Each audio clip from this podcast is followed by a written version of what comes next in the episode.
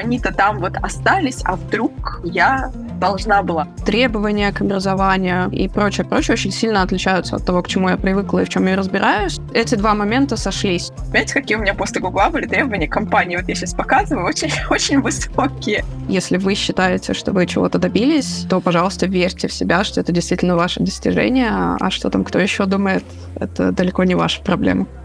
Привет! Это подкаст «Карьера без багов». Здесь мы говорим с менеджерами и IT-специалистами о волнующих нас карьерных и жизненных темах. Обмениваемся опытом, мемами и просто живем. Меня зовут Лена. Я помогаю специалистам и руководителям увидеть смысл в своей карьере, наладить работу команды, получить повышение и долгожданный офер карьера IT без кода — это невозможно. Если ты все еще так думаешь, то этот выпуск точно для тебя. На прошлой неделе мы уже начали говорить с специалистами, которые ранее работали в Google, о нетипичных направлениях, с помощью которых можно открыть для себя индустрию IT, не погружаясь в программирование. И да, это не менеджмент проектов, не менеджмент продукта. В общем, тут нетипично, действительно. И, пожалуйста, послушай первую часть, если еще этого не сделал. На этот же раз мы продолжаем более глубинно посмотрим на вопрос, почему же хочется уйти из крупной компании, какие жизненные приоритеты влияют на те или иные карьерные решения и какие завышенные ожидания от той или иной компании могут реально не сбыться и повлиять на тебя как профессионала. Сегодня с нами все также на связи. Екатерина Метусова, профессиональный коуч и карьерный ментор с опытом работы в Google и Райк. Пришла в IT из маркетинга и построила впечатляющую карьеру, не написав ни строчки кода. И Марина Снегирева, директор по маркетингу в Zendesk. Пришла в IT из индустрии красоты и косметики, сменила шесть стран и ни о чем не жалеет. Не могу не задать вопрос, который наверняка э, вертится в голове у каждого нашего слушателя. Почему же вы все-таки приняли решение э, завершать свою карьеру в Google? Что вас оттуда увело? Почему вы не захотели простроить, не знаю, ротироваться в другое направление и так далее? Что там произошло и как вообще вы приняли такое решение? Мы с Катей переглянулись и придумали политкорректные ответы. Я в Гугле, как уже говорила, я начинала дважды. Первый раз практикантом, и эта практика закончилась в силу того, что это была практика. А второй раз я начинала временным маркетологом по контракту на, по-моему, 22 месяца. И, в принципе, этот контракт заканчивался, но я приняла решение уйти из Гугла раньше, потому что мы, безусловно, говорим о прекрасной компании, лидере индустрии. На момент, когда я там работала, Гугле было порядка 90 тысяч сотрудников. Сейчас, если я ничего не путаю, 150 тысяч. И важно понимать, что насколько бы не был качественный отбор, в этой компании бывают уголки, кармашки команд, в которых не очень классная атмосфера. Моя команда, к сожалению, была одной из таких команд. У меня был довольно серьезный конфликт с руководителем, он был не у меня одной. В течение 9 месяцев из нашей команды ушло 6 человек из 12. Кто-то по собственному желанию, у кого-то закончился контракт, и они приняли решение не продлевать, кто-то нашел внутренние возможности уйти в другие команды в Гугле. Но мы объективно все бежали с тонущего корабля, мой бывший начальник все еще работает в Гугле, получил несколько повышений, и, опять же, у меня нету ни малейших претензий к компании, но мне вот не очень повезло с командой, в которую я попала, и, в принципе, маркетинг внутри Гугла, наверное, не самая доброжелательная атмосфера так скажем. Марин, тоже, да, здесь прямо хочу так эхо вернуть мысль, что Google — это потрясающая компания, как и там другие компании на рынке, но нужно... Вот я себя спрашивала, насколько я честна самой собой. Я проработала в Google два с половиной э, года, у меня был бессрочный контракт, то есть я его закончила по своему желанию. На это было три основные причины. Начну с третьей причины. Я поняла, что я не сотрудник компании такого масштаба. То есть если взять количество проектов, которые я сделала за два с половиной года, ну вот я себе после них сверстала четыре резюме с разными вообще специализациями, потому что вот это вот такой, знаете, а, есть позиция subject matter expert или generalist. То есть я была в чем-то subject matter expert, а в чем-то я вот имела такую широкую очень экспертизу, и я потом ее как конструктор собирала, когда уже уходила из Гугла, вот несколько прямо таких карьерных треков. И я просто поняла, что 95% проектов, которые я делала, они делались ради рейтинга, да, или ради промо, который я получила. Ну вот такого фактического результата, который feasible, да, это слово, да, простят меня слушатели э, вот за англицизм, но оно прям очень отражает, то есть результат, который ты можешь потрогать, его не было. И это не только моя история, да, ну, представьте, огромная компания, у вас столько сотрудников, вам нужно всех сотрудников занимать, да, держать их э, мотивированными, давать им за что-то классные рейтинги, промо, ну, вот ты закончил проект, получил рейтинг, и все, да, ничего такого, как бы он не поменял, наверное, концептуально в компании, по крайней мере, на том уровне, где я была. Второй момент, я выгорела просто пух, прах, тлен, и во что бы то ни стало, я после Гугла не могла работать, наверное, месяца четыре. Я открывала ноутбук, думала, что мне нужно искать работу, и у меня начиналось, дергался глазик в прямом смысле, дергался глаз. Ну, представляете, какой уровень конкуренции? Компания берет top of the top ребят из топовых университетов, и они работают в локальном офисе. Для того, чтобы уехать в Дублин, Лондон, э, там, Цюрих, какой-то другой офис в Америку, тебе нужно получать очень высокие рейтинги. Для этого тебе нужно много и грамотно как бы работать, уметь продвигать себя. И я помню, что сначала ну, как бы я работала там сколько, 8-9 часов, потом 10, потом 12, потом ты работаешь там часов до 9 вечера, идешь в зал, который находится на этом же этаже, соседняя дверь, выходишь из 10 часов вечера из зала, думаешь, так много энергии, еще часик посижу поработаю, значит, до 11, да. Я помню, были какие-то дни, особенно там перед performance review, когда приходишь в субботу в офис, там вся команда, ну, там 50 человек, да, 40-50 человек сидит в офисе. И, конечно, у меня было очень большое выгорание, оно было еще связано с тем, что работая в таком ритме, я получила не тот рейтинг, на который я рассчитывала, да, и меня это сильно выбило. Я прям физически помню, что я могла спать по 12 часов, и я просыпалась там дико уставшей. Я смотрела ноутбук вот так вот на все эти имейлы, там, чаты, вкладки, я просто ничего не могла делать. У меня вместо мозгов была стекло, стекловато, понимаете? И первое главное — это мои тоже личные отношения. Я просто спросила себя, вот как-то, знаете, взвесила ценности. Google мне давал очень много с точки зрения моих ценностей, но мы тогда с моим молодым человеком, теперь уже э, мужем, как понимаете, у этой истории есть хэппи Мы никак не могли найти точку на карте, кроме Санкт-Петербурга, где мы бы одинаково себя хорошо чувствовали да, с точки зрения карьеры и в первую очередь с точки зрения как бы нас как э, людей, да, которые хотят быть вместе. И это очень важно. Я очень благодарна себе за это решение и своему мужу, который меня вообще-то Google-то и практически выпинул. Фан факт, когда я должна была лететь в Польшу, я говорю, слушай, ну давай я не полечу. Ну я же, ну а вдруг меня возьмут? Ну и что мы будем с тобой летать друг к другу? Как бы, ну давай я в Москву просто поеду, ты поедешь, все будет хорошо. Он мне сказал, Катя, когда с тобой говорит Google, не надо отказываться, да, когда тебе делают офер Google. И э, я ушла, и я просто помню, как я своему менеджеру, там, я неделю не спала, готовилась, думала, боже мой, пришла и сказала, говорю, я выхожу замуж. вот, э, вот такая вот э, история. Три причины достаточно э, субъективные, то, как я себя чувствовала в компании. Спасибо вам огромное за откровенность, потому что, мне кажется, супер ценно подсвечивать именно моменты, которые сочетают и карьерные решения, и личную жизнь, потому что а, во многом специалисты иногда зацикливаются на чем то и как будто бы есть вот только это, и нужно пробиться любой ценой. Здорово, что этот баланс тоже соблюдается, и размышления на этот счет есть у вас, по сути, да, дальше тоже была своя история, и, Катя, по тебе, в частности, там, знаю, что ты хотела в дальнейшем войти, дойти до продукта. Как ты вообще захотела в эту степь пойти? И что там происходило? Расскажи, потому что, вот, кажется, это тоже интересный трек, и его хочется подсветить. Да, я когда уходила из Гугла, я уходила в никуда. У меня не было оффера, я просто возвращалась в Санкт-Петербург, мне нужно было там отдохнуть, вообще прийти в себя, справиться с выгоранием. У меня, кстати, вот может быть интересно для слушателей, после того, как я ушла из Гугла, я ушла где-то, наверное, в июле, в августе, а в сентябре или в октябре там была очень большая конференция внутренняя Гугла. И, конечно, я видела там в Фейсбуке, в Инстаграме, как все коллеги про нее рассказывают. А у меня получилось, что я потеряла свою идентичность. То есть вот я гуглер, я когда раньше представляла себя, говорила, привет, я Катя, я работаю в Гугле. И у меня больше нет этого огромного куска идентичности. И я помню, что я, у меня случилось вот этот вот, знаете, такой кризис вообще потери себя как профессионала, который полирнулся еще вот этим вот э, чувством, что они-то там вот остались, а вдруг я должна была остаться, да, вот эти метания, они были. Не то, что я такая ушла, типа, о, я все, я тут самая умная. Меня еще долго так немножко внутри колбасило. И у меня была депрессия. Я как сейчас помню, я лежала неделю на диване, пижаме и смотрела «Зачарованных» с утра до вечера.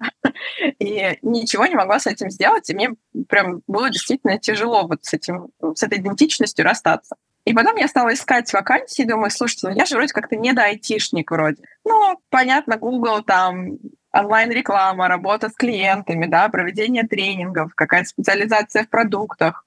Я думаю, надо пойти выучиться на разработчика. Вот такая мне пришла идея. Значит, я стала искать какие-то курсы, смотреть, даже какие-то брала пробные задания, но понимаю, что это вообще не мое. И интересно, что когда я уходила из Гугла, у меня было четыре менеджера в разных направлениях. Я их спросила, не на сильных сторонах вообще дальше свою карьеру строить или на слабых. Так вот, трое из четырех сказали, что нужно строить на сильных сторонах вообще свою карьеру, а один говорит, ну, я бы не сказала, что на слабых, но подумай, может быть, какую-то там узкую тебе взять экспертизу. Я поняла, что учиться на разработчика не мое, и тогда очень активно я стала в Питере знакомиться вообще с IT-тусовкой, я никого не знала, там ходить на разные мероприятия. И я думаю, блин, продукт менеджер это же просто голубая кровь код учить не надо. У меня вроде как бы, ну, какой-то базовый скиллсет для этого есть, можно пройти какой-то тренинг. Ну вот нет у меня опыта, не пойду с нуля на продукт менеджера И тогда в мою жизнь было несколько собеседований основных, и пришел Райк. И меня собеседовали на позицию Customer Success Manager, то есть, по сути, работа с клиентами, от которой я хотела уйти вообще и не хотела больше мне приходить, но мне очень понравилась компания. Я прям пришла, знаете, у меня случилась химия с менеджером, у меня случилась химия с ценностями, мне классно было в офисе, я посмотрела, как люди себя чувствуют, они там, не знаю, смеются, катаются на самокате, да, как бы. И в общем и целом, и когда я приходила на собеседование, по-моему, к 6 или к 7 вечера, люди уходили из офиса, я думаю, о, вроде бы у них есть личная жизнь. И я помню, собеседовалась, у меня прекрасный опыт для Customer Success менеджера, все хорошо, и я своему менеджеру, Наташа, если будешь слушать, тебе привет, до сих пор помню, как я сказала, слушайте, ну, я вообще тут не собираюсь долго сидеть с клиентами, я хочу быть продукт-менеджером. Ну, через годик где-то я уйду от вас из команды. Это, я не знаю, что тоже со мной случилось, какое помутнение рассудка, что я на первом собеседовании сказала, что я тут у вас ненадолго, ребята, и вообще так э, мимо проходила. Google меня научил вообще, как строить карьеру в корпорации. И я нашла себе ментора из продукт-команды, который мне вообще построил всю матрицу навыков. А, я ходила на все скрам, там, agile, связанные, знаю, спринт-ревью, да, планинги, на которые обычно ребята из Customer Success команды не ходят. То есть я стала как бы все ближе, ближе подбираться к продукту. Потом вместе с одним коллегой, который был одним, одним из топовых продукт-менеджеров запускал ключевой продукт, я ему предложила процесс улучшения беты. То есть он презентовал, я работала с клиентами, я понимаю, что у нас есть как бы гэп, что мы бета не, не, не, ну, как бы не системно вообще э, делаем. Это ключевой запуск, это продукт, который будет потом выводить Райк вообще на новый там, уровень. Давайте-ка сделаем новый процесс. Вместе с ним мы прямо вот там взяли выборку клиентов, провели. Этот процесс даже выиграл хакатон э, наш внутренний. И я уже, понимаете, вот моя нога уже была в двери, она уже была в продукт-команде, потому что я пришла в Райк в январе, а в ноябре мне мой ментор говорит, Катя, слушай, у нас открывается позиция в команде, мы планируем тебя в январе собеседовать, и даже мое как бы client success management, э, вот мой, мой лидер, он как бы был вроде бы уже даже согласен меня отпустить. Я думаю, ну я же все делаю правильно. Какая я молодец, вообще просто супер. И я улетела тогда в медовый месяц э, с мужем на две недели с уверенностью того, что я вернусь, и вот сейчас быстренько тут уже дверь буду открывать. Пока я отдыхала, случилось так, что компания поменяла свою политику относительно продукт-менеджеров. Дело в том, что в компании была программа Associate. То есть чаще всего это были такие внутренние промо, когда там разработчиков или кого-то даже из э, там, технической поддержки брали на позицию associate PM, то есть junior PM. И я должна была идти, по сути, к своему ментору в команду. И когда меня не было, компания поняла, что ну, программа, наверное, не очень эффективна, и они решили закрыть ее полностью и взять только опытных PM из других крупных брендов, чтобы они как бы продукт выводили на другой уровень. И понимаете, вот мое чувство, когда ты стоишь, так рукой держишь, да, дверь, ногой держишь дверь, а тебе ее так захлопнуть очень больно. Ну, прям мне было очень больно и обидно в этот момент. Я вообще даже не думала, что у компании может поменяться политика. Понимаете, это туннельное зрение, оно очень опасная штука, поэтому важно иметь другие возможности. Мне потом предложили должность тим лида в клиентской команде. Я вообще никогда не рассматривала себя как менеджер. А, мне нравилась роль individual contributor, да. Но вот я этой возможностью воспользовалась, и все сложилось хорошо. А могло сложиться так, что мне бы ничего не предложили, я просто из компании ушла, потому что, ну, мой план не сработал, и опять есть чувство фрустрации. Вот на этом, наверное, такой итог подведу. Ну, тут, знаешь, такая, во-первых, история морального принятия ситуации, сценарного подхода к планированию. То есть как будто вот ты говоришь туннельное мышление, когда ты смотришь только один план, а на самом деле сценариев может быть много, и это очень здорово, что компания поддержала, потому что действительно могла бы уйти, и они бы потеряли тебя, и для тебя это было бы еще дополнительный, еще больше стресс, что на таких эмоциях еще искать работу. И вот здесь я хочу к Марине обратиться, потому что вот кажется, что Катин пример — это история про, скажем так, ротацию внутри, да, айтишки, когда ты вошел в IT и уже в ней пытаешься перейти в другую профессию. У тебя, Марин, была ситуация соотношения, да, твоих компетенций до IT и теперь в IT с уже приоткрытой дверью в виде Гугла. С какими сложностями ты сталкивалась, когда э, пыталась с работодателями коммуницировать и входить в вот это IT уже полностью на полную ставку? Наверное, сложнее всего было калибрировать уровень моих навыков, моего предыдущего опыта с тем, что требуется в предложениях о работе. Помимо новой индустрии, на тот момент я пыталась найти работу в Англии, новой для меня стране, где вся система образования, длина этого образования, требования к образованию, названия должностей и прочее, прочее очень сильно отличаются от того, к чему я привыкла и в чем я разбираюсь. То есть вот Катя верно заметила до этого, например, должности associate, они все достаточно junior, или representative, тоже junior. А вот executive, например, может быть либо очень senior, либо очень junior, и вот ты никогда не знаешь, какая она из двух. И у меня около полугода заняло активные поиски, то есть подаваться каждый день, интервьюироваться несколько раз в неделю. Я еще выбрала переезжать в Лондон, и это тоже было, как говорится, мы не ищем легких путей. И в большинстве случаев отказы делились на две части. Либо должность оказывалась слишком джуниор, то есть э, мне говорили, слушайте, это вот очередная техподдержка или наш маркетинговый интерн, который будет там буклеты резать, у вас слишком много опыта работы, вам надоест, вы уйдете. Это очень честное мнение, но оно никак не помогало найти мне работу. Вторая категория отказов заключалась в том, что мне говорили, слушайте, ну вот у вас недостаточно опыта в IT, чтобы быть менеджером по маркетингу, поэтому нет. И это было довольно разочаровывающее осознание, что вот нет, очень много компаний считают, что чтобы быть маркетологом, нужно иметь опыт именно в IT. И моя первая должность э, в Гугле, вот э, контрактная, она стала своеобразным светспотом, где пересеклись мои навыки маркетолога, я умею организовывать мероприятия, я умею писать брифы, я умею работать с агентствами, с клиентами и так далее. У меня есть какое-то легкое понимание того, чем занимается рекламный отдел Гугла на базе моей практики, а им, собственно, нужен был человек, который будет организовывать мероприятия. И эти два момента сошлись, то есть у них не было таких сильных технических требований э, к предыдущему опыту. Я смогла уговорить нанимающих меня людей, что я действительно разбираюсь Э, в рекламе на базе практики. Я именно поэтому говорю, что за два месяца у меня, может быть, были не глубокие знания, но достаточные, чтобы создать впечатление. Я думаю, что в любом другом отделе Гугла, который бы занимался не продажей Google рекламы, мне было бы гораздо сложнее. Так что это, Катя сейчас будет ругаться, нельзя так говорить, но в этом была определенная доля везения, что была открыта именно роль, в которой мои навыки так удачно пересекались. Я жду комментария, Катя.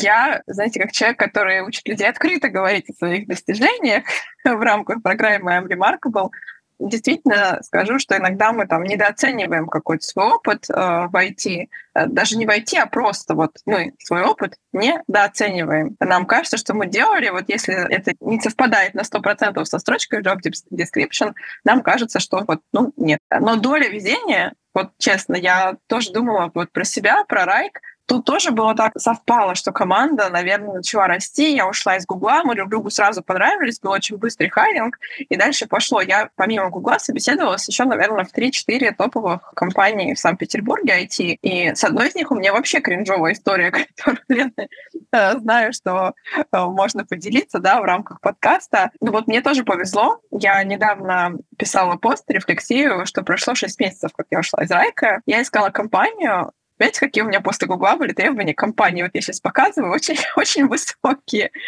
чтобы она совпадала по ценностям мне. У меня была интересная работа, у меня была классная зарплата, и при этом work-life balance. И вообще я в этой компании могла очень быстро расти. И это должно было все быть в Санкт-Петербурге. Ну, то есть такой единорог. Вот я его нашла, и я считаю, что мне тоже в этом плане повезло, потому что до того, как я уехала в Россию обратно, я про Райк не слышала ничего. То есть про другие компании питерские я знала про Райк, я ничего не слышала, честно говоря. Поэтому Марина, доля везения ну, там чуть-чуть, может быть, его так совпало, все остальное это ты. Я просто, простите, на правах, это тоже еще один спойлер, я была ментором Марины в Гугле, когда она пришла на стажировку. Понимаете, какой у нас тут связи в этом подкасте? И то, как Марина вообще сделала тогда проект, у нас был очень непростой проект с реселлерами.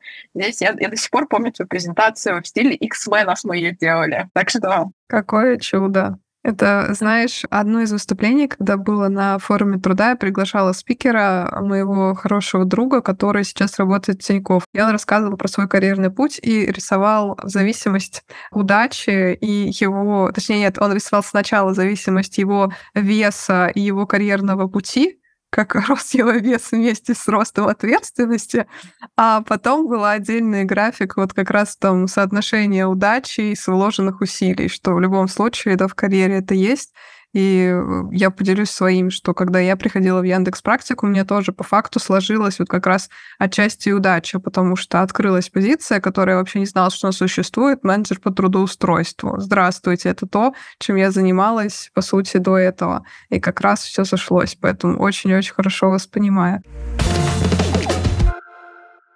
Давайте мы пойдем как раз к кринжовым историям. Рассказать ты уже об этом упомянула. У нас в каждом подкасте обязательно есть живые истории, ситуации, которые с вами происходили. Когда-то про что-то смешное, когда-то про что-то странное. В этот раз я предлагаю вам вспомнить либо из своей жизни, вот как ты, Катя, хотела вспомнить что-то из э, там собеседования, когда ты в айтишку приходила, либо из реакции ваших друзей, ваших знакомых, когда вы им рассказали, что вы в IT теперь, и пытались пытались объяснить, чем вы вообще занимаетесь. Я долго пыталась придумать прям совсем кринжовую историю, и поделюсь личной, мне кажется, она срезонирует с определенным количеством слушателей. Я знаю, что я не одна такая со сложными, требовательными родителями. Так вот, когда я переезжала в Лондон, то есть меняла страну, меняла индустрию, искала работу, нашла работу в Гугле. Когда я сказала об этом дома, первое, что спросил папа, это «А почему у меня только временный контракт?» Вот. И я делюсь этой историей, чтобы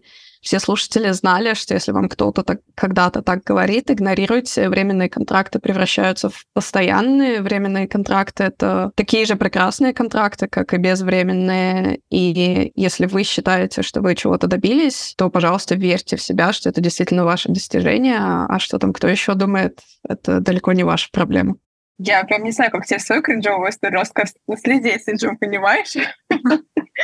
у меня такая немножко, как бы она... Не хочу кидать камень в огород коллег наших HR, но, к сожалению, когда я собеседовалась в России, да, в Питере, далеко не со всеми HR был позитивный опыт. И было одно собеседование на позицию, ну, по сути, работы э, менеджер по digital рекламе Google AdWords определенного продукта. Как вы понимаете, я с AdWords работала два с половиной года просто вдоль и поперек. То есть я этот продукт знаю inside out. Я работала вообще с э, CRM-системой AdWords. Я это все расписала, резюме подготовила под вакансию, все. Я прихожу на собеседование, там мне HR что-то рассказывает, и она мне говорит, слушайте, а у вас вообще был опыт Google AdWords? Я так, знаете, сижу, глазами хлопаю, говорю, ну, вообще-то я два с половиной года работала с ним как с продуктом каждый день и знаю его очень хорошо. Я говорю, я же вам ну, в резюме все написала, кейсы привела, да, все. А тут как бы HR поняла, что она опростоволосилась, используем это слово, и говорит мне вопрос, а почему вы решили уйти из Гугла? Ну, собственно, я собралась рассказывать все то же самое, что рассказала в этом подкасте, это честные реальные причины, на что, не дав мне слова, видимо, как бы немножко так вот она стрессанула из начала нашего собеседования, она говорит, не отвечайте, я знаю, вас уволили, потому что самостоятельно люди из Гугла не уходят. Наверное, вы не перформили, и вас э, уволили. Ну, я так сижу. и да, я, по-моему, даже не нашла, что ответить. Я говорю, знаете, давайте, наверное, мы закончим данное собеседование, потому что, ну, мне уже все понятно. Да, и Потом меня уговорили прийти на собеседование с командой, и у меня был очень классный хайринг менеджер, но меня настолько вот этот опыт с HR вообще выбил из колеи. Это было достаточно, ну, это был не рекрутер, это был уже HR достаточно высокой позиции. Я поняла, что нет. Ну, вот как Марина говорит, даже в хороших компаниях есть лазейки, куда как бы некомпетентность иногда просачивается. Вот такая у меня была история личная. Ну, это вообще, конечно, на грани, и мне кажется, можно пополнять список вопросов, которые помогают отсеивать работодателей. Вот если такой наезд из разряда «я знаю, почему вы ушли, вас уволили». Но, с другой стороны, знаешь, может быть, это была задумка, типа стресс-интервью тебе провести. Я не знаю, такое же тоже бывает. Ну, конечно, Звучит устрашающе. Это реальный кринж, Кать. Спасибо, что поделилась. У меня есть не похожая, но смежная история. Я сама сейчас нанимаю людей в команду, и, как слушатели могут знать, во многих IT-компаниях прошла волна сокращений, увольнений. Они не имеют ничего общего с самими сотрудниками. Это все мотивировано бизнес-решениями и попыткой сэкономить. Так вот, я очень быстро в процессе интервью сначала порадовалась, что у меня такие прекрасные кандидаты из наших топ-конкурентов, из того же Гугла, Фейсбука и прочего, я могу выбирать практически кого угодно. В одном из первых интервью я спросила, что, ну вот у вас последняя должность, она всего полгода или там 9 месяцев, почему вы приняли решение уйти из компании? И э, кандидат мне ответил, что его уволили. Вот, э, как говорится, awkward. Ну, то есть дальнейший разговор у нас не клеился, потому что мне было неловко и стыдно, что я сама об этом не подумала, и выучила на все последующие интервью таких дурацких вопросов не задавать, потому что действительно большинство кандидатов так или иначе делились тем, что они попали под сокращение. Это тоже получается, что вопрос насмотренности, потому что нужно знать, в каких компаниях это происходит. Понятно, что там крупные игроки известны, но есть и менее там громкие. В таких случаях, наверное, можно все-таки столкнуться с такой ситуацией. А вот, кстати, пока мы на этой теме, а как вот вы сейчас видите лучше построить диалог в процессе собеседования и со стороны соискателя? То есть вот я, например, прихожу на собеседование, меня спрашивают, а меня там уволили, предположим.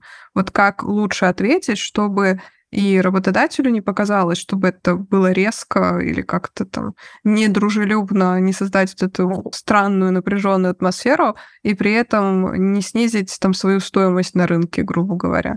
Я бы формулировала это, наверное, не как меня уволили, а в нашей компании была волна сокращений. То есть, как нам внутри компании объясняют, что сокращения, они ничего личного, я думаю, что это для будущего работодателя так и надо позиционировать. Я работал в бизнесе, в котором так произошло. Это внешнее обстоятельство, и если его позиционировать как внешнее обстоятельство, то оно не прилипает к вашему профилю, к вашей кандидатуре, к вашей личности и так далее. То, что мне было странно и неловко, это скорее то, что я, в принципе, не задумывалась о том, что может быть такая ситуация. Но в целом я, как, опять же, нанимающий менеджер, как работодатель, очень ценю, когда люди честно и открыто об этом говорят, потому что там нечего скрывать.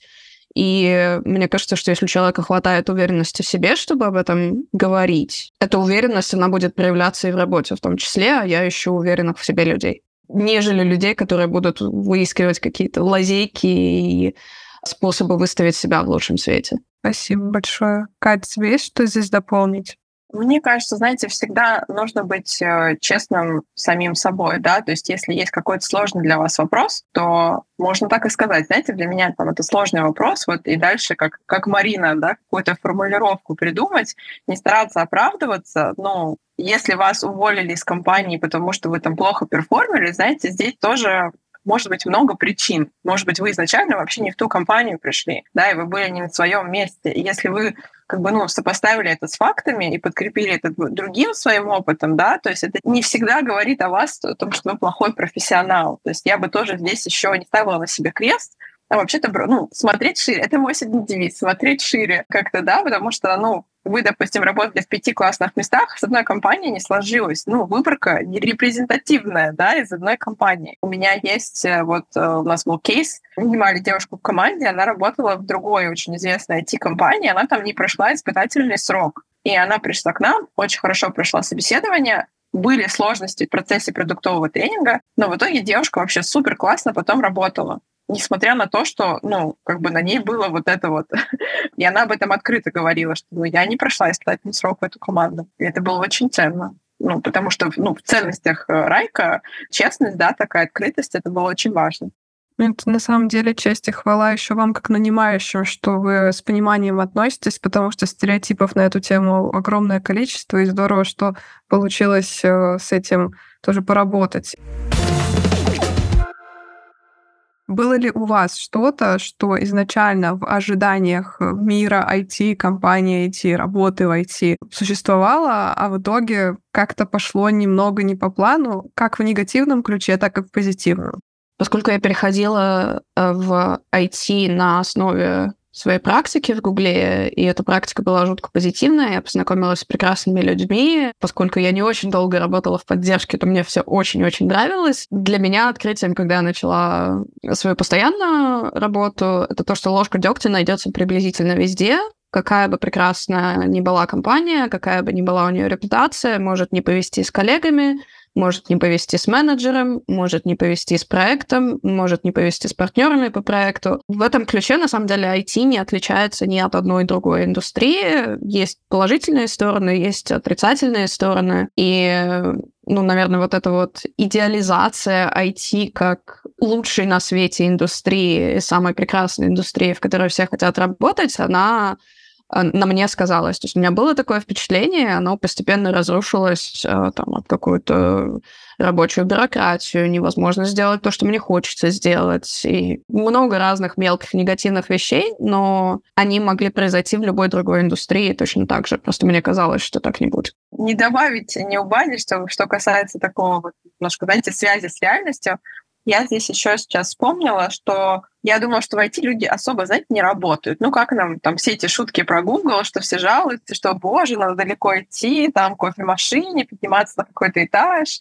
А, я помню, как мы бесились, когда нас с пятого этажа на шестой э, переместили, а на пятом этаже кофе был гораздо вкуснее. Мы такие, боже, надо спускаться этаж там, да.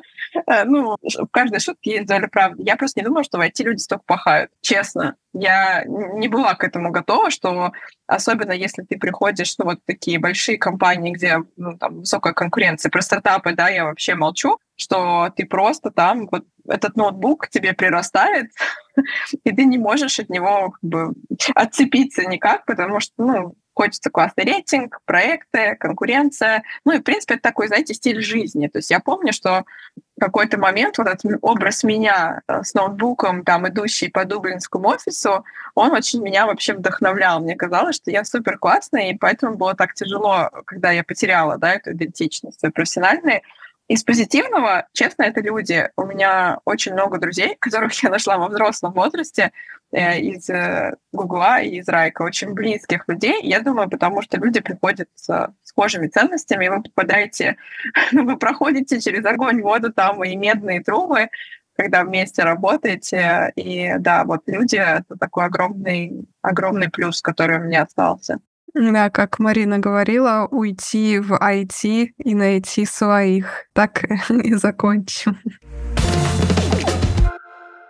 В каждом выпуске у нас есть блиц. Это короткие вопросы с моей стороны, которые нужно закончить вам. Желательно тоже быстро, кратко, не особо задумываясь. Первый вопрос. Если работать в IT, то только... По любви. То только в маркетинге. Хитро! Хитро! HR нервно курят в сторонке просто. Хорошо. Второй вопрос. Чтобы найти нестандартный путь для трудоустройства в компанию мечты, нужно... Сейчас, внимание. Набрали воздух в легкие. Мыслить шире. Аплодисменты. Нам нужно поставить тут звук фанфар просто. Да. Ну, хорошо. Как в Ryanair. Да-да-да. Тун-тун-тун. Хорошо, я украду идею Кати. Нужно бороться, искать, найти и не сдаваться. Это моя любимая цитата. «Два капитана», правильно? Книга. Да, ну, прекрасно. Третий вопрос. Идеальная для меня профессия — это? Которую я создала себе сама. Тут идет легкий плагин Катиного коучинг проекта. Нативная реклама. Да-да-да. Для меня идеальная профессия — это архитектор. И четвертый финальный вопрос. Чтобы не сдаваться и идти к любимому делу, важно просить помощи и уметь поддерживать себя. Я, честно, готовилась к этому подкасту, и в моих заметках написано иметь ресурсы, сообщества и поддержку. Все сошлось как говорили, да, про людей, так и пришли тоже к поддержке к людям. Это, на мой взгляд, очень круто. Спасибо вам огромное за ваш опыт, за то, что поделились и откровенными моментами, которые не всегда простые, и, в принципе, жизненным своим опытом. Пожалуйста, по традиции, порекомендуйте нашим слушателям, первое, книгу или подкаст, который точно стоит послушать, почитать. И второе, вашим любимым местом или занятием, с помощью которого, как занятие или посещение какого места, вы восстанавливаетесь. Для меня, чем больше я работаю в IT и с технологиями, тем больше я понимаю, что вне работы мне хочется что-то делать руками, что-то диаметрально противоположное, очень физическое и очень реальное, Мое последнее и, пожалуй, на данный момент главное хобби — это копать грядки, заниматься садом, возиться в земле и растениях. И э, у меня эти два вопроса, Лена, связаны, потому что книжка, которую я хочу порекомендовать, называется «Хорошо ухоженный разум» — «A Well-Gardened Mind» Сью Стюарт Смит. И э, там вся история о пользе садоводства, работы с природой для физического и душевного здоровья, как это помогает э, выращивать уверенность в себе. Там очень много приведено научных исследований на эту тему, очень много забавных фактов, и прям очень резонирует со мной, потому что вот пока я занимаюсь садом, я прям чувствую, как мне становится лучше, как я отделяюсь от работы, отделяюсь вот от нашего виртуального ремоут мира, и это приземляет очень хорошо. Спасибо большое, Катя. Я долго думала какую-то дать профессиональную книгу, но вот честно, я недавно прочитала Фредерика Бакмана «Бабушка просила кланяться и передать, что просит прощения». С 52-й страницы я плакала и смеялась до конца книги. Книга достаточно объемная, и я поняла, что мне вот важно тоже иметь, знаете, какие-то такие добрые моменты, она очень искренне написана про вообще отношения людей, как там завязка идет, развязка, да, в основе история бабушки и внучки. Может, потому что моя бабушка для меня была очень весомой вообще фигурой в моем детстве, но она очень быстро читается, и я столько искренних вообще эмоций давно не испытывала просто за поглощением какой-то информации. А как вы понимаете, информацию мы поглощаем разную, да, из разных источников. А касательно занятия, я очень люблю смотреть на картины вот живописи всех типов искусства. Мне больше всего откликается. Еще потому, что у каждой картины хочется остановиться, да, ну хотя бы замедлить шаг. А войти часто живешь на очень высоких оборотах, и вот я просто помню, когда я ушла из Гугла, где я там просто вообще не понимала, какой сегодня день, час, да, вот это такая скорость высокая, тут самолет, командировка, чемодан. И я не работала, я ходила по музеям, я, по пришла в главный штаб Эрмитажа, и просто вот я целый день стояла и смотрела на картины. И для меня вот это было, знаете, что есть, есть что-то вечное вообще в этом мире, и оно прекрасно. Спасибо, что дослушал этот выпуск до конца. Подписывайся на наш подкаст, чтобы не пропустить новые выпуски, и выбирай любую удобную платформу для прослушивания. Мы доступны в iTunes, Яндекс Музыке, Google подкастах, Малве и YouTube. До встречи в новых выпусках. Твоя Лена.